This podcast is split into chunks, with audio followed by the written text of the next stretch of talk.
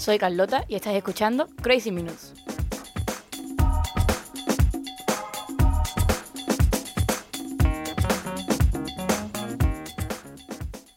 Hola, buenas a todos y a todas los que me estáis escuchando desde Anchor, Spotify, Apple Podcast, Breaker, Google Podcast, Pocket Cast, Radio Public. Mira, me, lío porque es que son tantos sitios que bueno, que si no te he nombrado y me estás escuchando, pues hola también.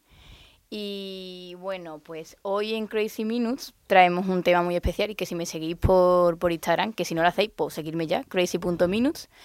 Eh, está dando mucho bombo porque es un programa muy especial y pues con una persona muy especial que me hacía falta traerla ya. Ya estaba tardando en venir. Que bueno, el tema de hoy es redoble tambor. La sociología. Y para hablar de esto, yo no sé nada de sociología, la verdad. Pues me he traído a esta persona especial que se llama Andrea, bienvenida. Muchas gracias. Que está estudiando sociología, ¿verdad? Sí. Así que, que mejor que ella para que nos hable de esto en una charla que va a ser súper enriquecedora para todos los que nos estáis escuchando. Te recuerdo, Amanda, la calle mojada, corriendo a la fábrica donde trabajaba Manuel. La sonrisa ancha, la lluvia en el pelo, no importaba nada, ibas a encontrarte con él, con él, con él, con él, con él. Son cinco minutos, la vida es eterna en cinco minutos. Suena la sirena de vuelta al trabajo y tú caminando lo iluminas todo los cinco minutos. Bueno, pues Andrea, cuéntanos un poco qué es lo que hemos estado escuchando y qué relación tiene con lo que nos vas a contar. Bueno, pues antes de nada, gracias por invitarme. A ti por venir siempre. Me presento así, soy Andrea, en plan, llevo con Carlota mucho tiempo y me ha hecho mucha ilusión que me invite por eso, porque pienso que la sociología no es solamente una ciencia que se estudie para una misma persona, si es verdad que es muy enriquecedora, pero al final su función es transmitírselo a la sociedad y que esta pues poco a poco vaya siendo consciente de su propia realidad, que al final es, es su vida, y para que mm, fomentar así el pensamiento crítico y emanciparse lo más posible. Entonces, pues eso, eh, voy a intentar que se que llegue ese que lo que es la sociología así muy breve a, a todos los oyentes. Pero antes pues he traído esta canción porque la verdad es que cuando yo entré en sociología mi primer profesor que tuve no, nos abrió las puertas con esta canción. Y yo que sé es una canción que tengo ahí tiene mucho significado en ese sentido y además que para explicar e intentar que se comprenda un poco qué es lo que hacemos, pienso que viene muy bien. Bueno, em, voy a explicar la canción. Eh, es de Víctor Jara, se llama Te recuerda Amanda. Y bueno, eh, se escribió en finales de los 60 y fue censurada por la dictadura argentina. Y te preguntas, guau, ¿por qué? Cuando las canciones empiezan a censurar es porque lo que te está transmitiendo, lo que está contando, no interesa que la gente lo sepa. Entonces, eh, lo que muestra esta canción es mm, las condiciones eh, laborales que estaban viviendo estos obreros en, en, esa época y en ese, y en ese lugar. Entonces, ¿a qué viene esto? La sociología coge para trabajar y para analizar, mm, en este caso, pues como puede ser la precariedad laboral, la situación laboral de estas personas, lo que hace que coge todo tipo de datos y entre ellos se encuentran las canciones, que muchas veces dice, guau, ¿cómo puedo coger una canción para investigar algo? Y es porque a través de esta canción la persona te está transmitiendo cómo está viviendo esa situación, qué se da en esa situación y se puede sacar muchísima información que lo que hacen es enriquecer y, contribuir a ese estudio. Por ejemplo, la canción sigue y el desenlace de la canción es que Manuel, el enamorado de esta de, Amanda, no vuelve un día cuando va a esos cinco minutos que tienen, que ahí ya te está diciendo que en una jornada laboral descansaban cinco minutos. Ya ahí puedes ir cogiendo cosas para, para cuando quieres investigar ese, ese fenómeno. Y no, no vuelve un día, y es porque ha tenido un accidente con muchos de sus compañeros y ha fallecido. Entonces, eso es como una sociedad está viviendo esa situación laboral de que, un, de que, tu de que algún miembro de tu familia puede ir al trabajo y no volver. Entonces, todo eso la sociología lo analiza, analiza las canciones, analiza incluso monumentos, porque también... Podríamos decir entonces que en realidad la música eh, la estudian porque es como un reflejo ¿no? de la sociedad del momento. Literal, es que todo lo que eh, todo el arte es un reflejo de lo que mm, la persona está viviendo en ese momento. Por ejemplo, las canciones de como pueden ser una simple canción de infancia de ¿qué te digo yo? Mm, al pasar la barca. Canciones que tú de pequeño las cantas por tradición porque te las han enseñado tus padres. Tú empiezas a analizarla y a lo mejor la carga de género que tiene es muy grande y dice, estás interpretando cómo las personas de, este, de ese momento, el, lo, que ellos, eh, lo que ellos tenían como referencia de que era la mujer, que era una niña y, y las prácticas que se le daban, como sacar, analizar la canción y que te contribuya a ese estudio de lo que tú estés estudiando. Porque al final la sociología lo que hace es estudiar ese comportamiento social, el comportamiento del individuo en la sociedad y, y de sus grupos, los grupos que va formando como la familia. La familia es una institución que se forma y son relaciones, cada uno, pues el padre tiene un determinado rol, la madre tiene un determinado rol, los hijos cumplen también un rol, que hay un psicólogo, sociólogo que lo asemeja con, con un teatro, donde nosotros eh, tenemos un escenario y dependiendo de dónde estemos, de con quién estemos, nos vamos poniendo una careta u otra. ¿Qué pasa? Que esas caretas no nos salen de dentro, por así decirlo, sino que esas caretas están ya mm, hechas por su contexto y por la sociedad que ha dicho que cuando tú estés en esta situación y te pongas esta determinada careta, tienes que actuar de esta determinada forma. Entonces ahí te empieza, eso es lo que va estudiando la sociología de por qué esta persona se comporta así y generalizarlo. Porque es otra cosa que tú, la familia, mm, se da en todas las sociedades del mundo. Y cada una después tiene pues modificaciones de a la hora de actuar, pero la esencia de la familia está en, toda, en todas ellas. Y eso es una de las cosas que, pues, que la sociología se encarga de estudiar y después de también cómo estas relaciones influyen en los comportamientos y además esta suma total de estas relaciones, cómo van formando la sociedad y cómo estas sociedades van cambiando y evolucionando. ¿Por qué cambian? ¿Qué es lo que le mueve a cambiar? Todo eso estudia. Y mm, porque también podemos hacer referencia, por ejemplo, ahora que se acerca el 8 de marzo, a el género. El género es otra construcción social, como decía Simón de Beauvoir, mujer se, se hace, no se nace. Entonces, cuando tú dices se, se hace, sí se hace porque son tu entorno quien te va construyendo esos roles que tiene que ir desempeñando la mujer y que dependen de un montón de factores como factor económico a la hora de las relaciones de poder. Todo tiene su porqué. No, la mujer no actúa de esta forma porque un día alguien se levantó y dijo, la mujer tiene que actuar de así. No, es porque se han dado una serie de factores que van haciendo que la mujer tenga que actuar de esta forma. Por ejemplo, centrando así un poco más la mujer como en el cuidado doméstico.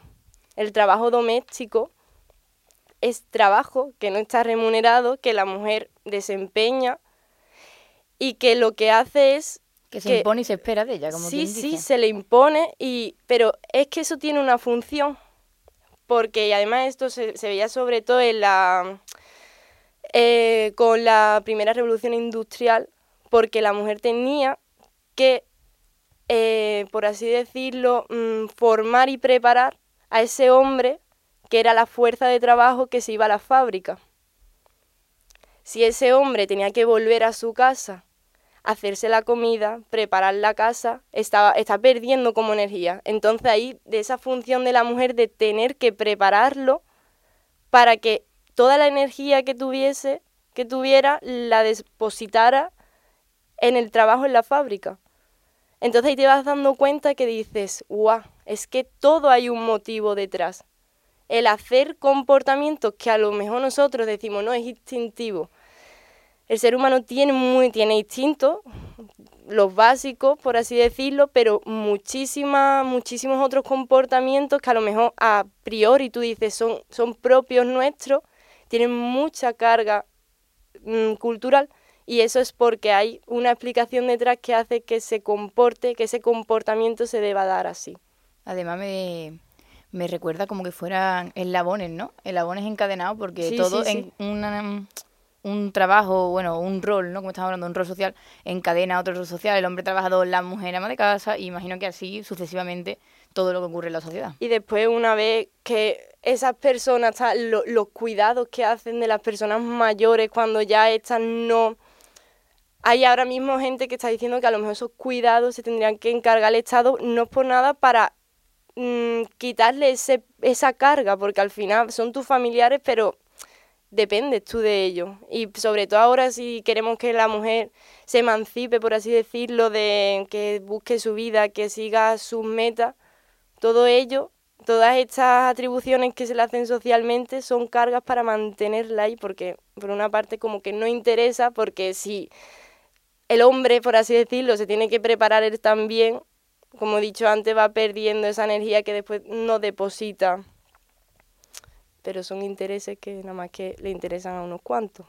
Porque además, bueno, voy a, voy a hablar un poco del trabajo del sociólogo porque me comentabas antes y me ha parecido súper interesante decir que el sociólogo tiene que hacer un trabajo como de desintoxicarse de esos roles sociales para poder mirar desde arriba, me decías, como saliéndose de... Porque, a ver, nosotros estamos inmersos en esa, en esa sociedad, en esa realidad, entonces nosotros tenemos nuestra carga. A lo mejor mm, yo si voy a estudiar, no, vamos a ponerlo con el ejemplo de la Semana Santa, alguien que venga de fuera a estudiar la Semana Santa no va a tener esa, le va, a lo mejor le puede parecer extraño, pero por, y el que está aquí no le parece extraño porque tiene ya tiene esa carga cultural propia. Entonces, en el tema de la religión es algo que se ha estudiado muchísimo en sociología, hay muchísimos sociólogos de prestigio que se han dedicado y más o menos lo que hacen es salirse de esa, de realidad, se van fuera, se desprovisten así, por decirlo así, de su carga, de sus experiencias personales, de su carga cultural, se intenta, porque quieras o no, Siempre queda, claro. Es muy complicado, pero se intenta, para eso está el método científico, los métodos sociológicos, que lo que hacen es que intentan ser lo más objetivos posible. Entonces lo que hacen es pues ver, vale, este fenómeno tú puedes sentir la, la religión, pues imagínate la semana con la Semana Santa, eh, con las fiestas que haces, tú lo puedes sentir, hay miles de sentimientos, pero el sociólogo cuando vaya a estudiar ese fenómeno, eh, la religión lo que tiene que hacer es salirse. Abstraerse. Sí, y ver qué función, a lo mejor, qué es la religión, qué función tiene. Por ejemplo, la religión se ha dicho que la función que tiene es cohesión social. Al final es un grupo. De unión, sí, unión, integración. Entonces, esa es la verdadera función.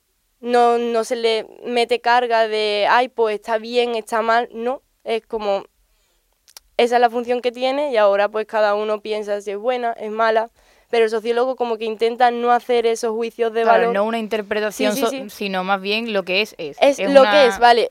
Eh, mm, funciona así porque, mm, si es verdad, es integración de las personas de un grupo que se, se juntan con esos ritos, con esas fiestas, pero ya está, en plan, te lo dicen así y ahora ya la interpretación es que le dé cada uno. sí. Y, es muy interesante eso porque es que es, es tu vida, es, como he dicho al principio, es tu realidad y comprenderla nos hace mejor interpretar ciertas cosas y tener también, por así decirlo, juicio propio, juicio crítico a la hora de, de mm, comentarios que te puedan venir de fuera, saber por ti mismo si están en lo cierto o si te pueden a lo mejor estar ahí persuadiendo. Y a mí me parece siempre muy interesante. Y bueno, también te quería preguntar eh, sobre, sobre un trabajo de investigación que también me comentaba y que quiero que la gente, porque creo que puede ser muy útil para, para todos, sobre todo si sois de Sevilla y me estáis escuchando o habéis pasado alguna vez por Sevilla y por los barrios más llamativos de Sevilla que todo el mundo va a visitar. Y cuéntanos tú, que bueno, sabes más que yo. Pues bien, ahora mismo estamos ahí en la universidad con una investigación, con un grupo que tengo, de gentrificación. La gentrificación es esa expulsión que se produce de de gente nativa de un barrio que son de una determinada clase socioeconómica que son expulsados por otra clase socioeconómica mucho más alta que esto está a la orden del día porque tiene que ver con la subida de los precios del alquiler, la expulsión de la gente de sus propias casas porque no pueden hacer frente a ese nuevo alquiler que se le, que se le, que se le está poniendo el casero. Y son cosas que a lo mejor a ti, tú lo estás viviendo, pero no sabes qué se está, qué, qué, por qué está pasando eso. Entonces allí lo que estamos haciendo es centrándonos en el barrio de la Alameda y San Luis que está justamente al claro, lado. están cerca, si sois de Sevilla seguro que habéis pasado más de una vez, vamos, por la Alameda fijo, si, si sois jóvenes seguro que habéis pasado por la Alameda fijo. Entonces, este barrio mm, es lo que los que estudian la gentrificación es como que hay ciertas características que son comunes en todos estos barrios que se están dando hoy, hoy en día la gentrificación y una de ellas es que es muy interesante porque tú empiezas a ver y dices, ostras, qué raro que se esté llevando ahora esta moda. Por ejemplo, lo de vintage el alternativo, el bohemio, y tú dices, mm, ¿por qué se llevará esto? Y es que, pues, a ver, estos barrios son barrios que, como por ejemplo ha podido pasar en Chueca, en el caso de Chueca, que antiguamente eran barrios marginados. La Alameda, por lo que yo he podido investigar y me han contado gente aquí de Sevilla, eran barrios donde estaba, había drogadictos, sí, mm, tenía, vamos, incluso en la época de mi, yo tengo 19 años, pues en la época de mis padres, que, bueno, son obviamente mayores que yo, que, que tenía mala, más mala fama que, que ahora. ahora, La, ahora la Alameda tampoco, vamos, que puedes pasar tranquilamente, pero que antes era bastante, estaba mal vista. Eso, a mí me han llegado a contar que decían que a cierta hora la Alameda pasear por allí era un peligro, que no sabías cómo podías acabar. Entonces, y después las casas, lo, por así decirlo, la, el vecindario, los vecinos que se van habitando y se van instalando alrededor de esa de la Alameda y del barrio San Luis es gente pues de eso de gente obrera que trabaja pues con unos sueldos no muy altos. Entonces qué pasa estos años a través de estos años han ido entrando gente nueva que van subiendo, van revalorizando el terreno, van y eso se puede ver la Alameda como está ahora, que ha dado un cambio total y a través de los bares, comercios, son otra de las cosas que tú dices, ¿y cuánto, cuánta, mm, cuántos bares así de estos típicos van quedando. Muchos ahora te empiezan a poner a lo mejor mm, bares más alternativos o de que tienen otro tipo de público, que lo que ofrecen a lo mejor no es lo mismo, el destinatario no es el mismo que al que ofrecían antes. Ahora intentan, vamos, yo creo que como acaparar más más grupos, porque bueno, en la Alameda está, está la Sureña y los 100 montaditos, pero es que luego te encuentras el bar antiguo en la otra esquina que sigue manteniéndose, que no sabemos hasta cuánto se mantendrá, que es realmente el que existía de antes. Sí, sí, porque ahora mismo hay muchísimo, vamos, hace poco a otro bar de la Alameda que era típico de allí también, por no poder hacer frente a ese alquiler que le han puesto, va a cerrarlo. Y si no escuchaban, iban a poner un hotel o... que lo nuevo que va llegando no es para el público que era antes. Y esto lo vamos a relacionar con el arte. Porque al final todo el arte aunque parezca que no. Y es algo que tú dices, Dios, si el arte está abierto a todo el mundo, todo el mundo puede consumirlo, pero no todo el mundo puede consumirlo en el sentido de que no todo el mundo lo entiende. Entonces esto, lo que se está haciendo ahora a través de, para gentrificar estos barrios, lo que hacen es el llamar, llamar al artista. es como hay un barrio que es humilde, que es obrero, y ahora llamamos al artista, lo cambia, mm, lo mm, modifica, le da ese toque a lo mejor vintage. Una cara nueva. Eso. Y a, y a partir de ahí se revaloriza. Y ya se le sube el valor. Entonces, lo que estamos estudiando es eso, cómo a través del arte se va revalorizando esos barrios, además, lo que te ofrece el barrio. Mm, nosotros estamos, el centro cívico de la Sirenita, que creo que se llama así, que está en la Alameda, lo que ven, lo que están, las actividades que está dándole al barrio son exposiciones de arte, que a lo mejor así aparentemente dices, ah, mira, escultura, muy interesante, pero dices, una persona obrera no tiene por así decirlo, ese capital cultural para poder entender ese arte. Sin embargo, una persona que se ha socializado en un entorno donde se le ha ido enseñando, donde han, porque, a ver, se suele decir que como que el arte, los gustos, también son construcciones sociales. Entonces tu entorno te va dando ese conocimiento para que tú puedas entenderlo. Pero para que te lo den, te tienes que mover por una esfera, por una atmósfera donde se fomente. Claro que si tú has vivido en ese barrio obrero, pues no. Que ah, no, porque a lo mejor esa persona, los gustos que tienen son distintos, suelen ser distintos, suelen ser mm, a otro tipo de, de, arte en el sentido de, pues, de música y también porque tienen unas preocupaciones que a lo mejor no le deja que conocer ese arte o no tienen esa, eso, esos recursos para poder conocerlo. Entonces, ¿qué pasa? Si tú empiezas a traer arte que nada más que van a entender personas de una cierta clase social, económica. Ya se te llena de otro tipo de personas. Lo que hace es que está atrayendo a gente con un nivel socioeconómico diferente. Y eso es como una llamada. Ahora la gente va, va viendo interesante el barrio, le va gustando y se va quedando. ¿Qué pasa? Eso es más dinero. Esta gente puede mm, pueden optar a pagar más. Entonces los precios van subiendo, los precios suben el, sube el alquiler, eh, los bares ofrecen un tipo de comida que a lo mejor va más con esa gente, de que, que lo consume mm, gente con un nivel adquisitivo mucho más alto y eso lo que hace es que sube el valor de bar, del barrio, haciendo que esas personas que vivían antes allí, ahora mismo el barrio no les ofrece nada y eso hace que a través también del alquiler se vayan a otros barrios y al final se produce esa gentrificación que es la expulsión de esos obreros que a lo mejor estaban antes por estas nuevas clases que van entrando de clases medias o incluso altas. Pues la verdad es que, bueno, me dejas como sin palabras porque ahora cada vez que pase por la Alameda y bueno, por el resto de barrios de Sevilla y por cualquier sitio, voy no voy a poder parar de pensar en, en, esto que nos estás contando y imagino que a, a, los que nos están escuchando les pasará lo mismo. O espero que les pase lo mismo porque ya lo decíamos al principio que prometíamos una, una charla enriquecedora y que yo me voy de aquí con, con, con, con más conocimiento de incluso del que me esperaba que ya era mucho. Muchas gracias. Mm, seguro que Bartolo, que bueno, lo recuerdo siempre, que es el que está en la mesa técnica, que bueno, gracias a él es que esto no, no funcionaría, vaya. Eh, seguro que también le ha parecido bastante interesante. Y bueno, mm, si queréis, si queréis dejarme cualquier comentario o, o bueno, lo que queráis, ya sabéis a la cuenta de Instagram, crazy.minus. Darte las gracias a ti, Andrea, por venir. A ti que, que sepas que dentro de nada te voy a estar llamando otra vez.